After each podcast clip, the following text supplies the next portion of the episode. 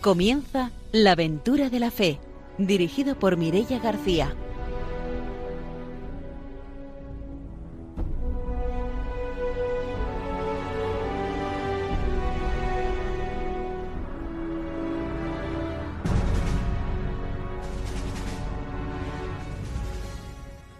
Muy buenas noches desde Radio María. Empezamos un nuevo programa de la aventura de la fe, una nueva aventura misionera y como siempre empezamos saludando a nuestros colaboradores. Está con nosotros el padre don Arturo García. Buenas noches. Buenas noches, Mireia. Buenas noches a todos los radiantes. Una alegría como siempre de estar aquí animando y empujando la misión. También está con nosotros Ramiro Fauli. Buenas noches. Hola, buenas noches. Hoy vamos a mandar un saludo al delegado de misiones de Ciudad Real, a Damián Díaz, con el que hemos compartido en distintos encuentros misioneros, para que haga también un poquito de difusión del programa La Aventura de la Fe.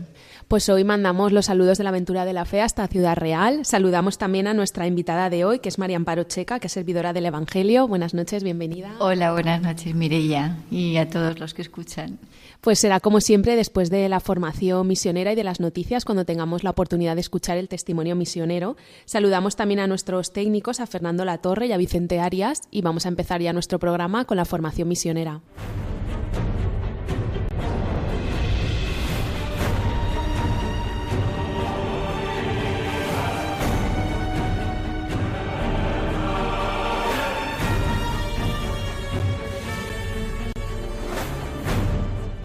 El padre don Arturo García nos trae la formación misionera. Pues este título es el que empieza hoy. Dios prepara una nueva primavera del Evangelio. Es el título de San Juan Pablo II en Rector y Misión y la verdad es que es prometedor, ¿no? Porque realmente eh, siempre estamos necesitando esa nueva primavera del, Evangelio y es, no sé, como la especialidad del Espíritu Santo. Él siempre, pues, provoca, ¿no? Esa primavera. Dice, si se mira superficialmente a nuestro mundo, impresionan no pocos hechos negativos que pueden llevar al pesimismo mas este es, un sentimiento injustificado. Tenemos fe en Dios Padre y Señor, en su bondad y misericordia. En la proximidad del tercer milenio de, la redención, ahora ya estamos en, ese tercer milenio, ya hemos comenzado, es decir, eh, Dios está preparando una gran primavera cristiana, de la que ya se vislumbra su comienzo. En efecto, tanto en el mundo no cristiano como en el de antigua tradición cristiana, existe un progresivo acercamiento de los pueblos a los ideales y a los valores evangélicos que la Iglesia se esfuerza en favorecer. Hoy se manifiesta una nueva convergencia de los pueblos hacia estos valores, el rechazo de la violencia y de la guerra, el respeto de la persona humana y de sus derechos, el deseo de libertad, de justicia y de fraternidad, la tendencia a superar los racismos y nacionalismos, el afianzamiento de la dignidad y la valoración de la mujer. Son muchas cosas no positivas que es verdad que a veces nos puede ocurrir esto, ¿no? Que nosotros, eh, viendo el mundo, pues nos fijamos en lo que no nos gusta, lo que nos gustaría fuera de otra forma, y dejamos de ver todo lo que hay, pues bueno, positivo, precioso, ¿no? Y, entonces, claro, puede ser que no tengamos los ojos, que seamos como ciegos, que le decía Jesús a los fariseos, ¿no? Cuando, le, cuando les decía, pues, si otros os supierais ciego, podría curaros también, ¿no? Pero si creéis que veis, pues no puedo ayudaros a que veáis, ¿no? Pues nos podemos quedar ciegos para ver cómo Dios sigue actuando en el mundo, cómo el reino de Dios va creciendo, porque es como imposible que no crezca, porque es una tarea de Dios y Dios no falla, ¿no? Entonces, claro, eh, quizá el demonio quiere eso, ¿no? Que nosotros nos desanimemos, que nos desilusionemos, que pensemos que no puede ser, que es muy difícil, que es imposible, y así dejemos de sembrar eh, y de construir el reino, que es lo que él querría, ¿no? Pero nosotros pues tenemos que, por la fe, y muchas veces sin ver, como nuestro Señor Jesucristo mismo, pues continuar esa siembra eh, y tener estos ojos que tiene el Papa eh, San Juan Pablo II, que tuvo él, ¿no? Para ver pues esta primavera eh, de, del mundo y que realmente es así cuando vemos pues todo lo que hay en la misión, lo que se hace en las iglesias, en todo, a pesar de las dificultades, pues es verdad que hay muchas cosas que están creciendo y favoreciéndose del pensamiento y de, la, de los valores del Evangelio, que eso pues es una predisposición muy buena para que la gente pueda pues convertirse y vivir la fe y tener a Jesucristo como amigo, vivir pues esa, en ese descanso del Señor, ¿no? en, esa, ese impulso también eh, pues misionero que, que tenemos que, verlo, ¿no? pues que el Señor nos dé luz, que Él nos ilumine para ver eh, este comienzo y que nosotros no seamos espectadores, sino que seamos pues también ahí eh, los que llevan adelante, los que trabajan con Cristo a su lado, para siendo protagonistas ¿no? de, esta evangelización y de este nuevo resurgir eh, siempre en marcha del reino de Dios. Pues hasta aquí nuestra formación misionera de hoy. Nos vamos a ir con las noticias.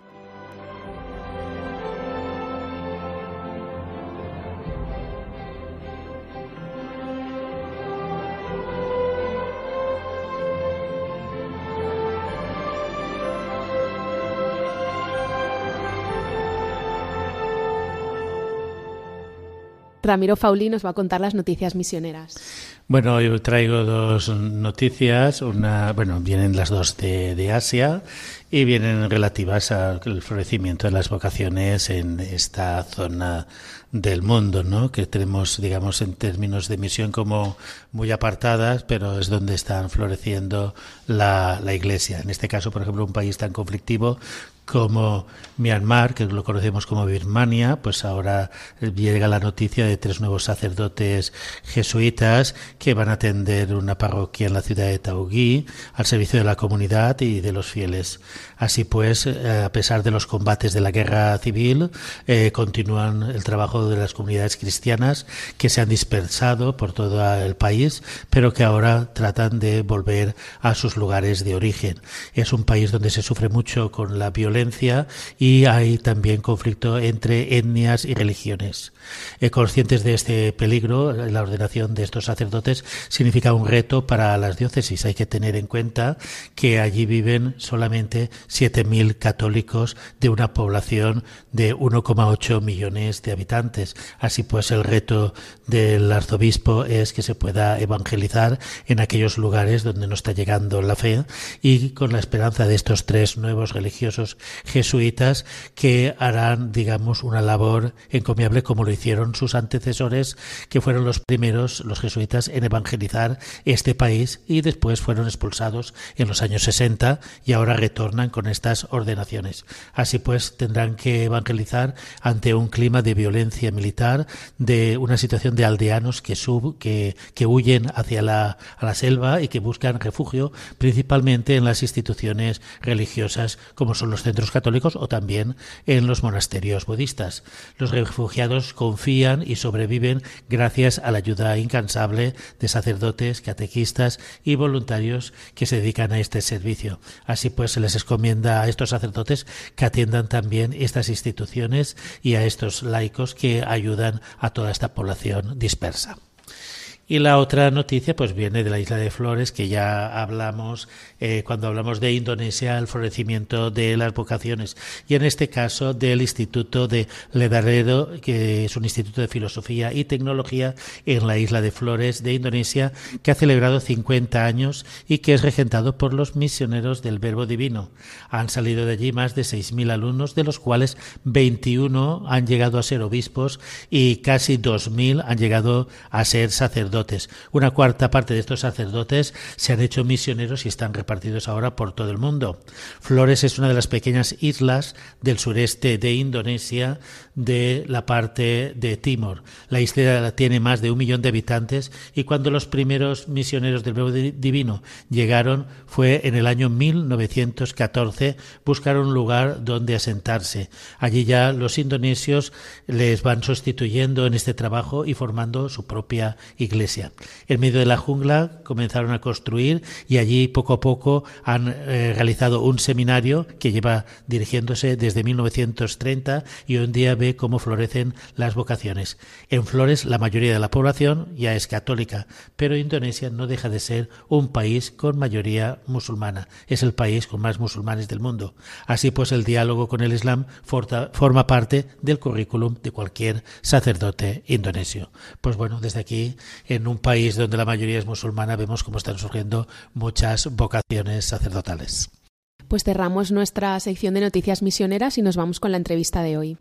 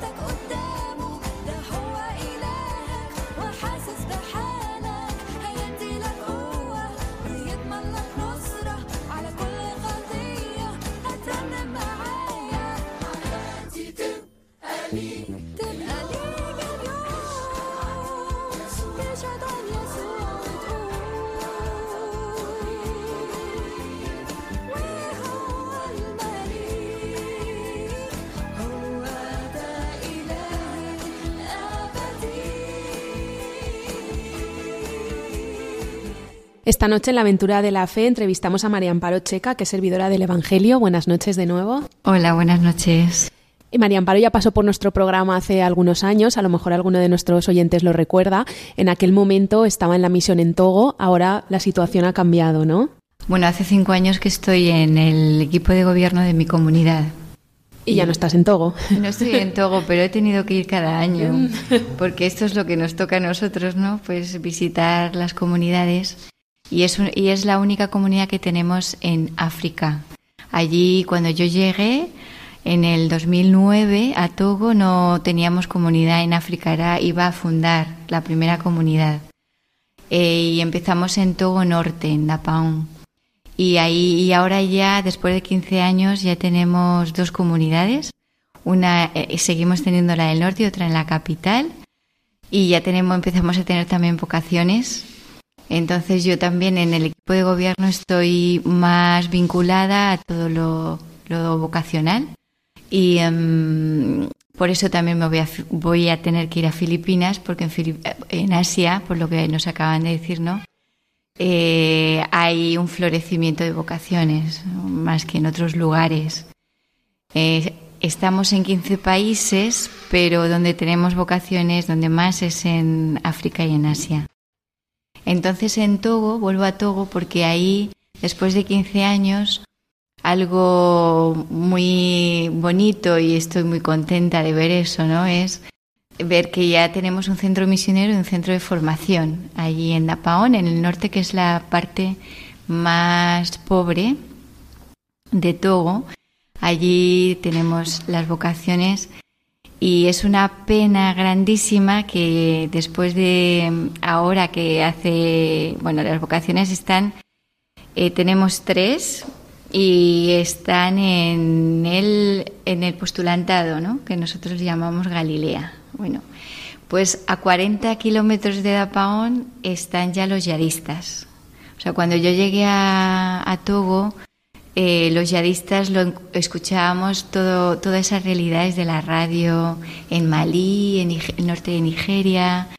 Sin embargo, ahora ya, ya los tenemos a la puerta. Entonces ahí están las tres hermanas que hay, con, también con, tenemos la comunidad y la formación, y tres hermanas europeas, y están allí, eh, bueno, pues viviendo con el pueblo, nosotras les hemos dicho que si, bueno, que si quieren en algún momento, si la cosa se pone muy mal, porque es verdad que mm, no se fue hace como dos o tres años, mataron en, justamente la frontera con Togo, en Burkina Faso, a un salesiano español, ¿os acordáis?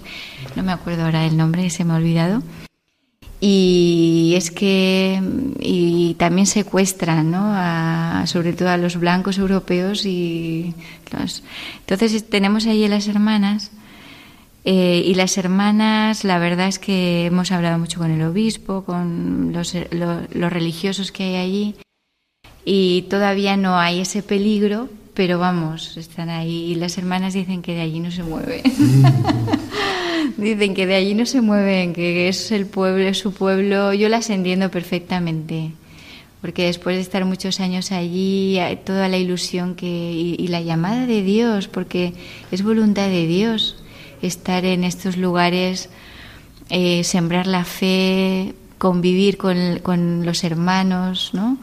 Eh, que son unos musulmanes, precisamente. Hay una relación muy bonita con los musulmanes allí.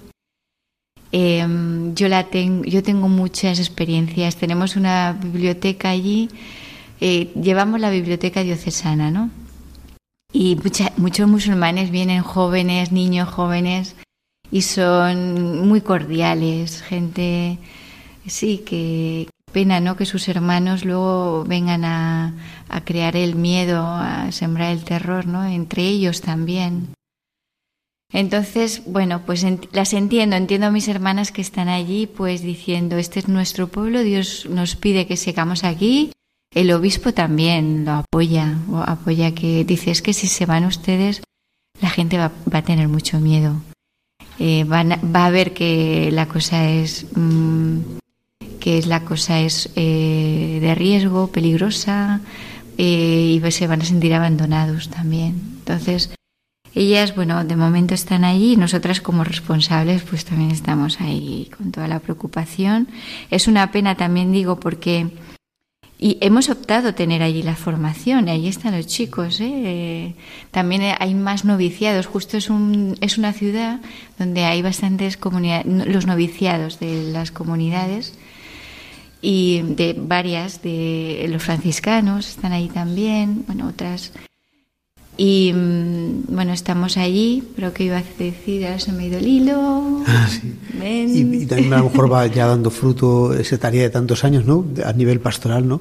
Pues también irán ya como creciendo esas comunidades, las misiones que vais haciendo los pueblecitos de, las aldeas de alrededor, igual dando frutos, tendrá ilusión continuarlo, porque... Claro, claro, pero sí, cuando llegamos allí no nos conocía nadie, éramos raras, éramos hermanas sin hábito, eso era rarísimo. Eh, una comunidad nueva, más raro todavía. La iglesia, bueno, ¿qué pasa? Eh, que nosotras llegamos jóvenes con todas las ganas y nos metimos. Yo estuve dos años coordinadora de la catequesis de la catedral, unos 500 niños. Trabajamos mucho por la iglesia. Eh, han visto que, de hecho, allí estuvimos muchos años alquiladas, viviendo alquiladas Em, y luego ya, pues gracias a las organizaciones que nos han ayudado, Obra Misiones Pontificia nos, también nos, nos ha ayudado con la biblioteca, em, pues ya tenemos nuestro centro, ¿no? Nuestro, le llamamos, le hemos llamado centro misionero, porque también tenemos allí, nuestra labor es mucho con el trabajo de, con jóvenes. Y los jóvenes vienen allí a, un poco a hacer mm, hacemos misiones populares en los en los poblados eh, que es, es muy pobre no donde vamos van los de la ciudad van a los poblados no y les encanta porque en los poblados todavía mucho mucho más animismo. Y vienen allí al centro misionero y disfrutan de tener un sitio bonito eh, eh, digno limpio. Bueno allí les encanta venir y con los niños, si hacemos una actividad de niños, te pueden venir 700 niños en una tarde. bueno, es un pueblo muy joven. Bueno, y allí, por lo que dice don Arturo, eh, pues ver todo lo que ahora somos conocidas, muy conocidas, eh, nos abren las puertas allí donde vamos, eh, porque hay muchos institutos de tantos jóvenes que hay, institutos, y vamos allí a, tenemos nuestros grupos de jóvenes, hacemos actividades como con jóvenes, ¿no? Para ayudarles a, en los valores cristianos, ¿no? No solamente la fe, sino en, el amor, en sembrar em, la unidad en el país, porque entre las etnias también se, em, entre ellas hay mucha rivalidad. De hecho, hay, ha habido guerras entre ellos hace no tanto tiempo y las familias, entre familias, hay muchas rencillas, pues poder, el hecho de que estemos en el sur, en la capital, que es la etnia más, dijésemos, prestigiosa del país, ¿no? Y estamos en el, en el norte, que estamos viviendo con, la etnia como más eh, menospreciada, entonces les, les juntamos, justo tenemos vocaciones del norte y del sur también, y ahora están empezando pues a convivir entre ellos, a vivir, es todo un desafío. Entonces nosotros ahí como madres espirituales, ¿no? estamos ahí pues apoyándoles y enseñándoles a rezar, a, a una evangelización profunda, yo diría, porque es un país que solamente tiene 100 años de evangelio y en el norte 60. Entonces eh, la evangelización ha tocado las primeras capas de la persona, pero vivir, vivir el evangelio es otra cosa y cuando vienen las dificultades hay mucha gente que se va otra vez al animismo, confía en los, en los espíritus, em, más en sus ritos. Y, Está enraizado tantos siglos ahí, ¿verdad? Que es muy difícil quitarlo así tan Es muy difícil, mm. claro, claro, claro, es súper difícil. Mucha gente que está bautizada, que, em, mucha gente que em, incluso vocaciones, diría, vocaciones, ¿no? Eh, tienen mucha tentación, la tentación muy grande es de volver a los ritos, de creer más en, en los sacrificios que, que, en la confianza en Dios, en la providencia en Dios de los cristianos, ¿no? Y bueno, pues toda esa labor estamos haciendo y vemos muchos frutos y estamos muy contentas, la verdad. Y por eso digo que ahora que se ven los frutos, ahora que después de todo lo sembrado, eh, es como si ah, te has sembrado, has sembrado la semilla, la has regado, la has, arado la tierra, ha salido una, pequeño, un pequeño, una pequeña ramita y ahora viene la realidad de los yadistas, ¿no? Hemos tenido la tentación de irnos también, ¿eh? Cuando pues ha habido atentados ahí, hay, sí, sí, en la misma diócesis ya han empezado a entrar, entonces ha sido, la verdad, un dolor fuerte que tenemos ahí, desafío fuerte eh, tenemos en el norte del Togo. También habíamos hecho el centro misionero con, con la visión de que vinieran jóvenes de Francia y de Europa a, de misión. Sí, ¿Han ido aquí de Valencia? ¿Han ido alguna vez? ellos fueron los primeros que vinieron, los de, los de Valencia. Pues esa experiencia también, abrirla pues, pues mira, mm, ahora ya no pueden venir. claro. Eso sí que ya no nos arriesgamos. si vienen, vienen a Lomé, que es la capital. Pero allí no vienen. Es una pena, ya está todo construido, mucho dinero hemos invertido y no pueden venir. Bueno, pues eh, son las cosas, son, no sé, el misterio del mal. Pues sí, sí, sí. Que, que, nos toca como a Cristo en la cruz que en un momento dado, después de tres años, tres añitos, que son muy pocos, ¿no? tres años de vida pública, pues le tocó eso. Bueno, pues ahí estamos. la amenaza yihadista, aparte de una amenaza, digamos, militar o con armas, también es una amenaza, digamos, personal a los principios de, de la fe de cada quien. Imponen la ley musulmana. Sí, sí, sí, sí, sí.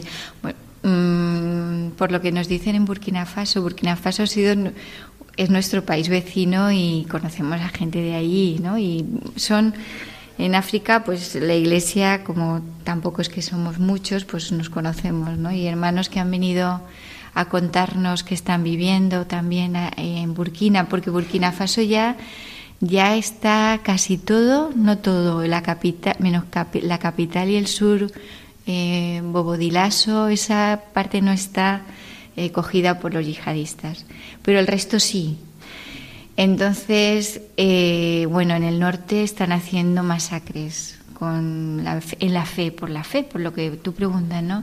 No solamente es la muerte de las personas, sino sí que, está muy perseguida la fe por ello. Ellos quieren imponer su mentalidad, su religión.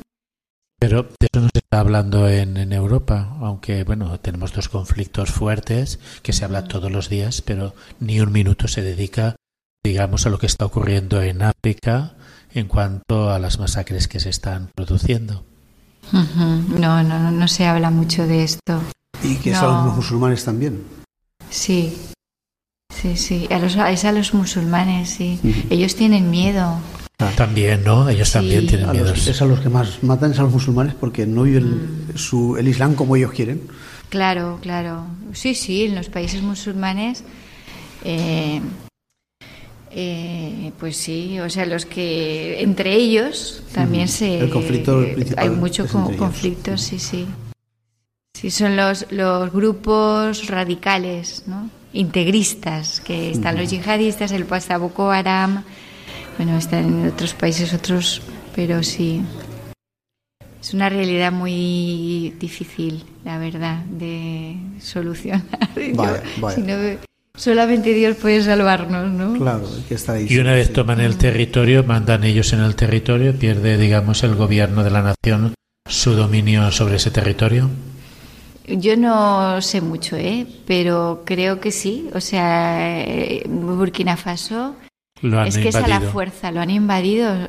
Realmente solamente queda queda la capital y, una, y la parte más rica, dijésemos, pero ahí se ha ahí se ha concentrado se han concentrado los militares. Nos dicen en que en Togo les va a ser más difícil entrar porque Togo es un país muy militarizado.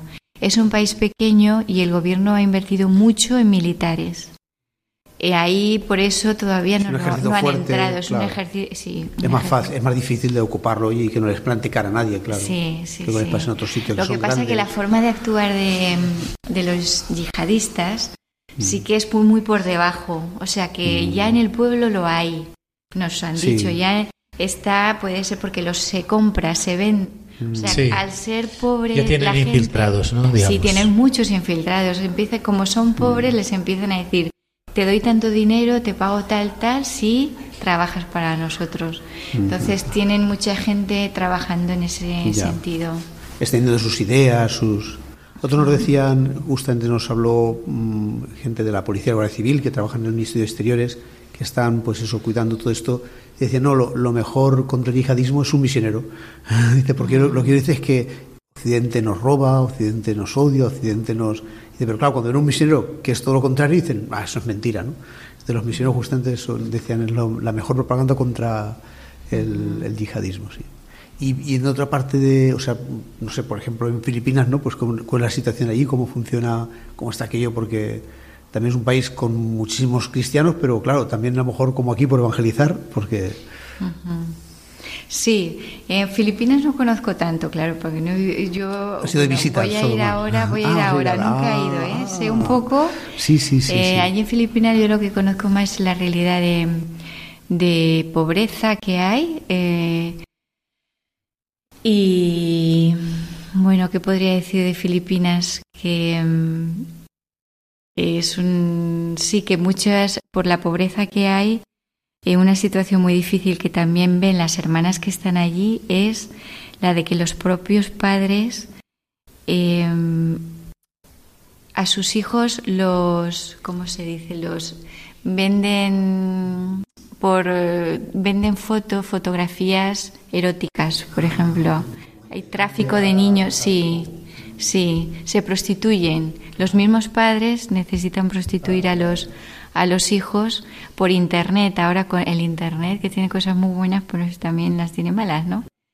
Porque eh, sí, el internet por internet pues hay mucha prostitución infantil y, nos, nos, transmitían eso las hermanas, ¿no? Que, que los mismos padres que ellos ellas conocen de su barrio todo eh, necesitan hacer eso, ¿no? Y los, bueno, es una tristeza muy grande. Luego que, bueno, eso. Estamos hablando de que vosotras estáis en Togo, estáis en Filipinas, mm. en España, en Portugal. Estamos en, sí, sí, estamos en, menos en, en Oceanía, estamos en cuatro continentes, sí. Y en, en Asia estamos en Filipinas, Japón, Corea Israel. que también tenemos dos hermanas de Israel ahí. Eh, ahora, con la guerra, están allí dos hermanas, sí. Pues vamos a hacer una pausa, volvemos enseguida para seguir con el testimonio.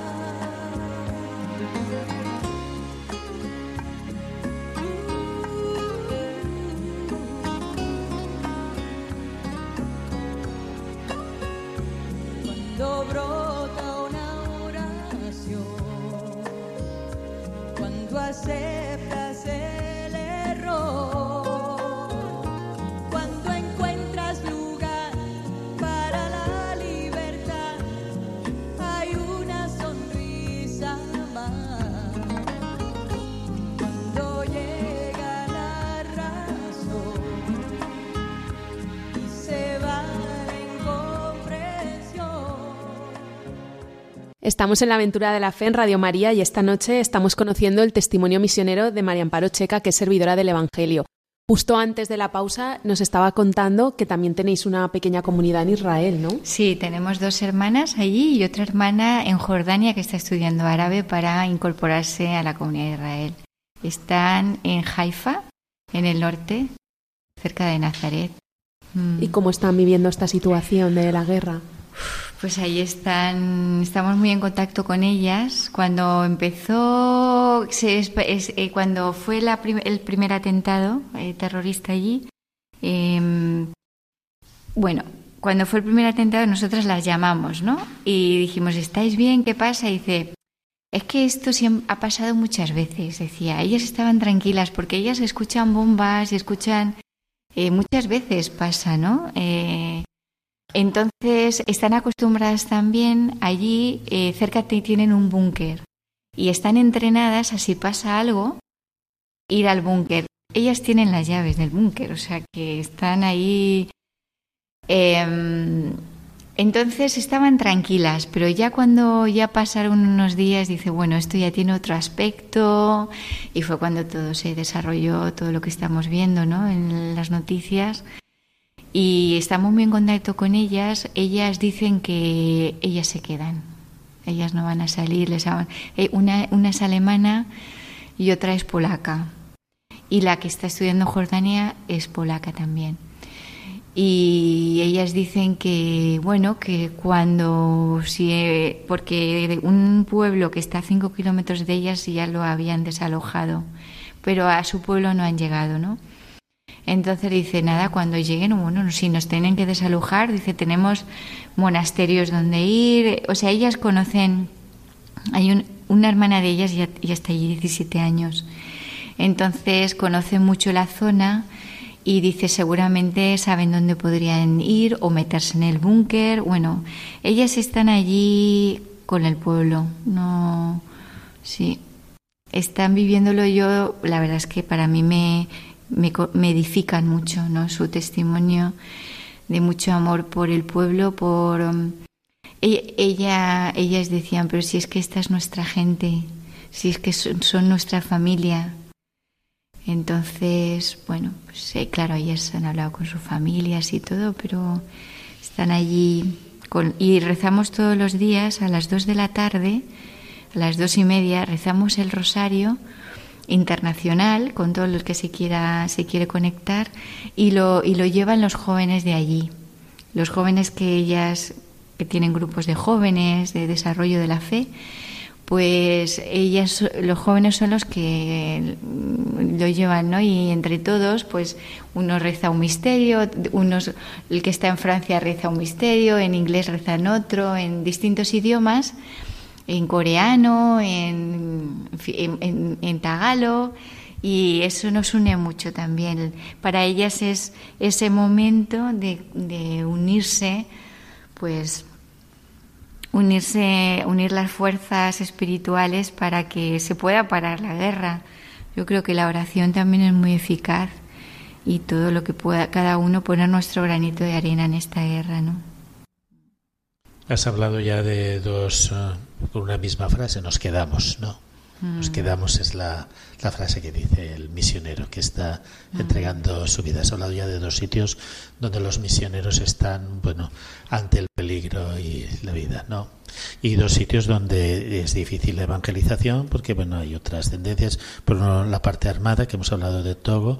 Ahora aquí, bueno, en Israel, a pesar de ser la tierra del Señor, pues el cristianismo es eh, es minoritario, ¿no? Eh, ¿Entra dentro de vuestro carisma esos lugares o, ha sido que ha ido surgiendo y cuando surge os adaptáis a las circunstancias eh, que surgen en cada misión? Pues el nacimiento de estas comunidades ha sido ha tenido distintas causas, ¿no? Israel en concreto fue porque nos lo pidió, nos iba en, un momento de, la historia de nuestra comunidad, pues Teníamos un amigo carmelita, que por cierto era valenciano, don eh, Jesús, Castellano, em, y él nos dijo que, que por qué no íbamos a Israel, ¿no? Y una hermana de nuestra comunidad escuchó la llamada, y dijo, pues yo, me, a mí me gustaría ir. Es la alemana, Mónica, y dijo, a mí me gustaría ir a Israel porque es un pueblo que siempre lo he llevado yo en el corazón. Entonces, pues así empezó, ¿no? Eh, em, empezó ella, luego varias lo han intentado, no han podido porque el árabe es muy difícil. Y ya la siguiente polaca, pues también eh, eh, creo que son culturas, tanto Alemania como Polonia, que tienen facilidad con los idiomas. Entonces ella, ella esa fundación nació así, con la llamada de la Iglesia a través de este hermano y con la llamada de cada una. Eso, ¿no? Mi llamada a Togo fue eh, también, eh, esto sí que fue llamada personal. Eh, éramos un grupito de nosotras que, que, dijimos, si en algún momento fuéramos a África, nos gustaría ir. Entonces, en mi caso fue así así, porque yo me acuerdo que estuve en, Barcelona un tiempo, así cuando la formación, y fue cuando la guerra, los mártires maristas de la guerra, el genocidio de Ruanda, y aquello me tocó tanto, me tocó muchísimo. Y siempre he tenido del corazón, yo creo que el Espíritu Santo pone, pone el corazón esas llamadas, ¿no? Mm, viendo la necesidad que tiene el pueblo, su pueblo, pues toca a las personas. Pero cada comunidad ha sido un poco diferente, ¿no? Y después no es lo mismo llegar a un sitio donde es la primera misión, ¿no? A otro sitio donde ya la misión lleva años de trayectoria, ¿no? Porque me imagino que los inicios tendrán que ser totalmente distintos a cuando vas a una misión de más o menos está todo organizado, aunque después haya mucho desbarajuste, pero ya hay algo hecho, ¿no? Claro, es, es diferente, tiene, es muy diferente, yo creo, sí, sí. Eh, de hecho, ahora en, en todo las hermanas que ya vienen y ya se lo encuentran hecho. Ya se lo encuentran hecho. Por decirlo de alguna manera, porque hecho nunca está, nunca está hecho. Ahí pues siempre hay mucho que hacer. Exactamente, sí, sí. No, y que, claro, nosotros ponemos peldaños, ¿no? Efectivamente, así es. una piedra, luego la, piedra siguiente, si no está la de abajo, no puede estar, la, de arriba, Y, así sucesivamente, ¿no? El desafío, bueno, el desafío ahora es de las que vienen nuevas, vienen con nuevas ideas y, y, siempre hay como un poco de tensión entre las que ya, pues siempre lo hemos hecho así, o eh, mira lo que no nos ha costado para llegar hasta aquí bueno, y está como el abrirse a las nuevas ideas y que las nuevas que vienen también se, se sitúen, ¿no? Un tiempo de situarse, de ver todo lo que las, las que hemos estado antes pues les ha supuesto todo, ¿no? Sí, es distinto, es distinto. Y yo creo que los inicios sí que tienen una gracia especial. Mm. Yo recuerdo unos años muy lindos, difíciles, ¿no? Pero, pero a la vez muy de enamoramiento, diría, ¿no? Los primeros años. Bueno, las que vienen ahora también vienen con muchas ganas y también con enamorar. Yo creo que estos, estas culturas tan, tan difíciles a las nuestras tienen que ser de enamoramiento, si no, si no, no aguantas. Las ONGs van allí, eh, gente que, que, tiene su sueldo, eh, que van por un, que, que, que, bien que vayan, ¿eh? porque hacen mucho bien, pero a la vez no aguantan tanto.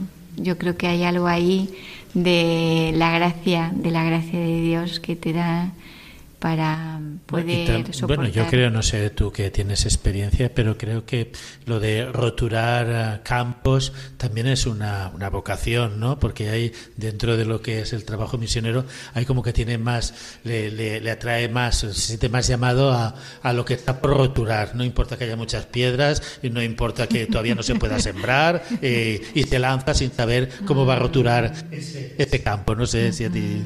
¿eh? Sí, eh, sí, creo que, es la fuerza del Espíritu Santo. incluso algunos dicen aquí ya, ya este campo ya está roturado, a mí esto no me gusta, yo necesito como ir un poquito más a la frontera, ¿no? Sí, ah, bueno, sí, lo de la frontera es llamada. Yo creo que sí que hay, sí, hay gente que yo he conocido hermanos que para mí me han, me han ayudado mucho ahí en Togo que son los del YEME, ¿no? La Instituto de... Sí, de sacerdotes españoles, sí sí, sí, Ellos van a la frontera, ¿no? Y yo les decía, pero si yo no tengo esa vocación, yo pensaba que no tenía esa vocación, pues ahí estábamos, ¿no? Pues ellos, nosotros seguimos ahí. Pero ellos ya, eh, cuando llegaron ellos, no había sacerdotes apenas eh, de allí, del lugar. Ahora ya hay muchos sacerdotes del lugar. Ya se sienten incómodos. ya se han ido. Ya se han ido. Sí. O sea que esa vocación yo sí, no sé si la tendría, pero vamos, yo he roturado mucho. yo he roturado mucho y a la vez estamos contentas de, de estar ahí ya más estables más eh, porque se necesita una cierta estabilidad si, si, si queremos tener vocaciones. La gente valora mucho la estabilidad el estar presentes, ¿no? Sí, tiene una trayectoria durante mucho tiempo, ¿no? De la misión. Y porque para que se abran, eh, para que tengan confianza personas que no conocen de nada y que son de otra cultura, de, tiene que pasar mucho tiempo. Ahora ya nos ven como uno de, nos, de ellos. Las de Israel lo mismo. Ven a la hermana Mónica como una de ellas. O, bueno, los misioneros que estamos mucho tiempo allí, pues la verdad es que Sí, que es para el pueblo es más fácil que que vayamos cambiando mucho. Mm. ¿Y vuestra labor en América Latina? Pues en América Latina eh, nuestra labor estamos en, en, Perú, en Colombia y en Argentina. ¿no? En Argentina estamos ya 20 años y es lo mismo, pues eh, eh, llegamos allí, no había nada, tanto en los tres sitios hemos estado allí. Yo estuve en Colombia el año pasado, me encantó Colombia, la verdad, y están allí trabajando mucho también. Y bueno, pues es una realidad distinta, no podemos mirar los tres países como igual, eh, son, aunque es Latinoamérica, tiene sus características de Latinoamérica, pero son países y realidades muy diferentes uno del otro. Y ahí estamos pues haciendo desde nuestro carisma pues lo que lo que podemos. sí. ¿Y aquí en España tenéis vocaciones también? No, en España, bueno, perdona, sí, tenemos vocaciones, perdona, y me, me voy para atrás, tenemos no vocaciones consagradas, a la vida consagrada, pero sí tenemos vocaciones laicos, bastantes. En, tenemos, ha, nacido un grupo de laicos en Bullas, en Murcia, eh, están haciendo otro en Sevilla, están en Guadalajara tenemos un buen grupo de laicos. Eh, sí, de laicos sí, por eso me retiro porque no soy justa. pero de vida consagrada no, no, no, hoy qué difícil es. Bueno, pero... ¿En América sí que tenéis vocaciones o tampoco? En América tenemos una, una vocación. Bueno, tenemos una en Argentina y, y, y tenemos una alemana, Alemania, alemana, pero que está en Colombia, que todavía no ha hecho eh, promesas definitivas. De los países donde tú has estado, eh, ¿cuál? Bueno, me imagino que Togo no es el que más ha, ha, marcado, pero el que tú ves que significa un reto para la evangelización, ¿también es Togo? Reto para la evangelización creo que Israel. Israel. Israel, porque ella, ellas ahí tienen otro rito, no es el rito latino. ¿Es rito oriental? O sí, rito... melquita. Melquita. Eh, y eso es un reto para ella grandísimo. Y bueno, eh, otro Japón, Japón y también, por lo que antes decía, no es el 1% o así de... Pero no tenéis presencia, ¿no? En Japón. Sí, ah, tenéis tenemos presencia. en Japón. Y de en Japón ya están también haciendo vocaciones. Eso sí, a la vida consagrada allí.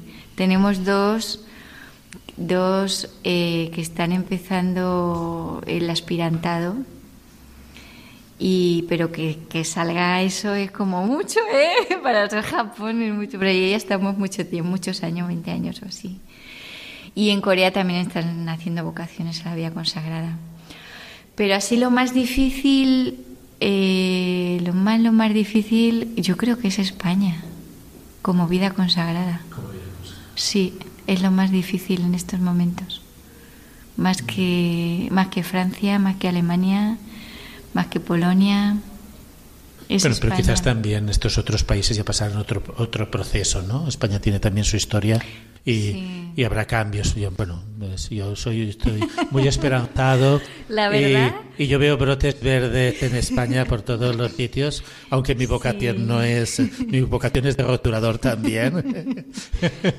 Pero creo que claro, el problema que tenemos en España para misionar es que eh, tenemos la mirada todavía en el pasado, mientras no miremos el, eh, la realidad eh, con vistas a, al futuro eh, de la presencia de- del Evangelio con una mirada de futuro y no como una realidad del pasado. Creo que eh, la decepción nos, nos come y la decepción no es signo de buena evangelización.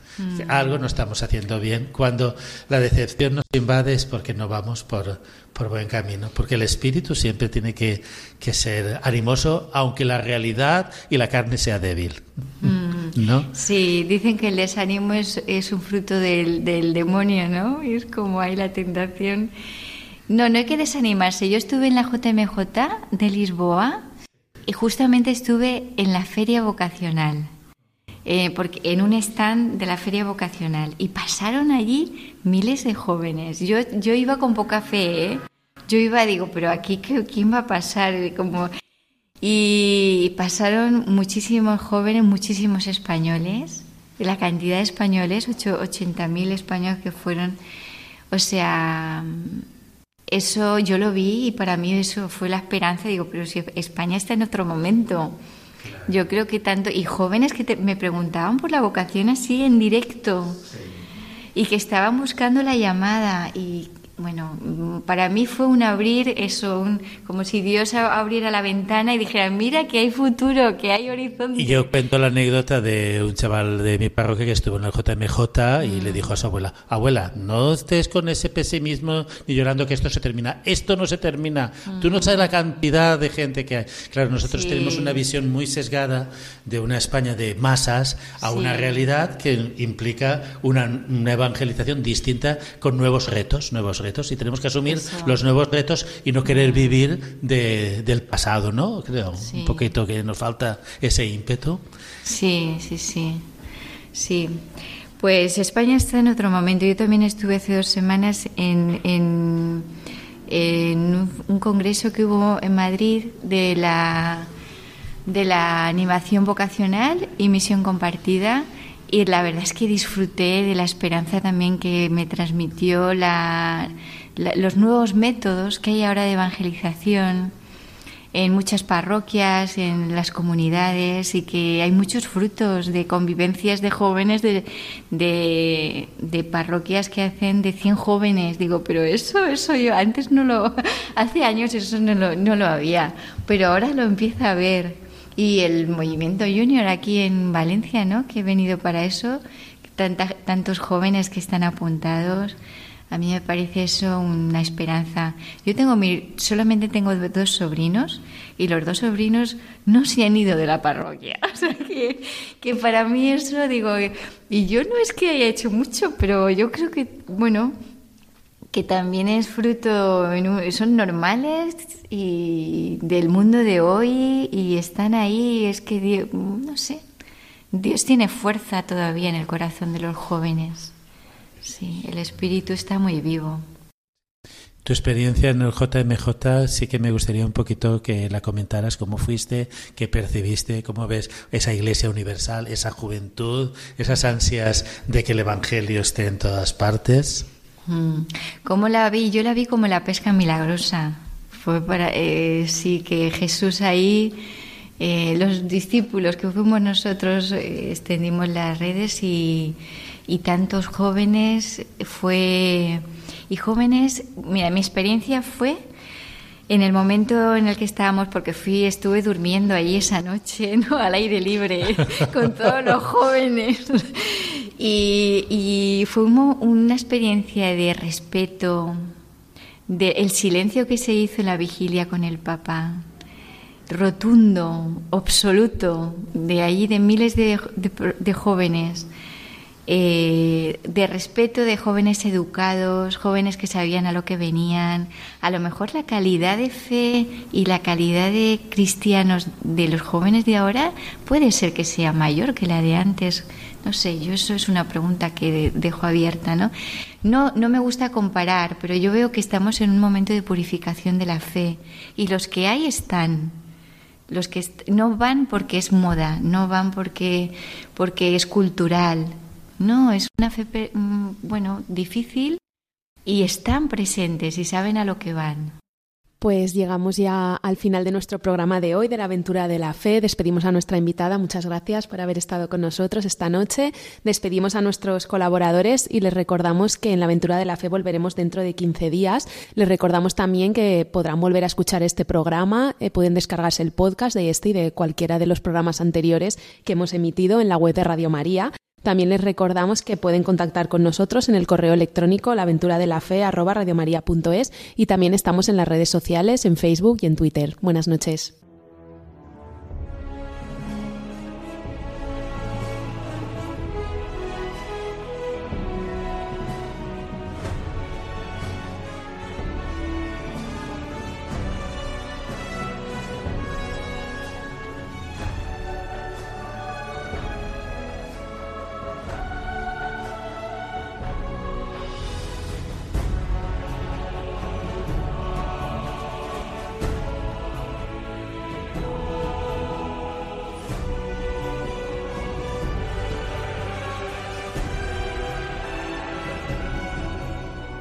Han escuchado en Radio María La aventura de la fe, dirigido por Mirella García.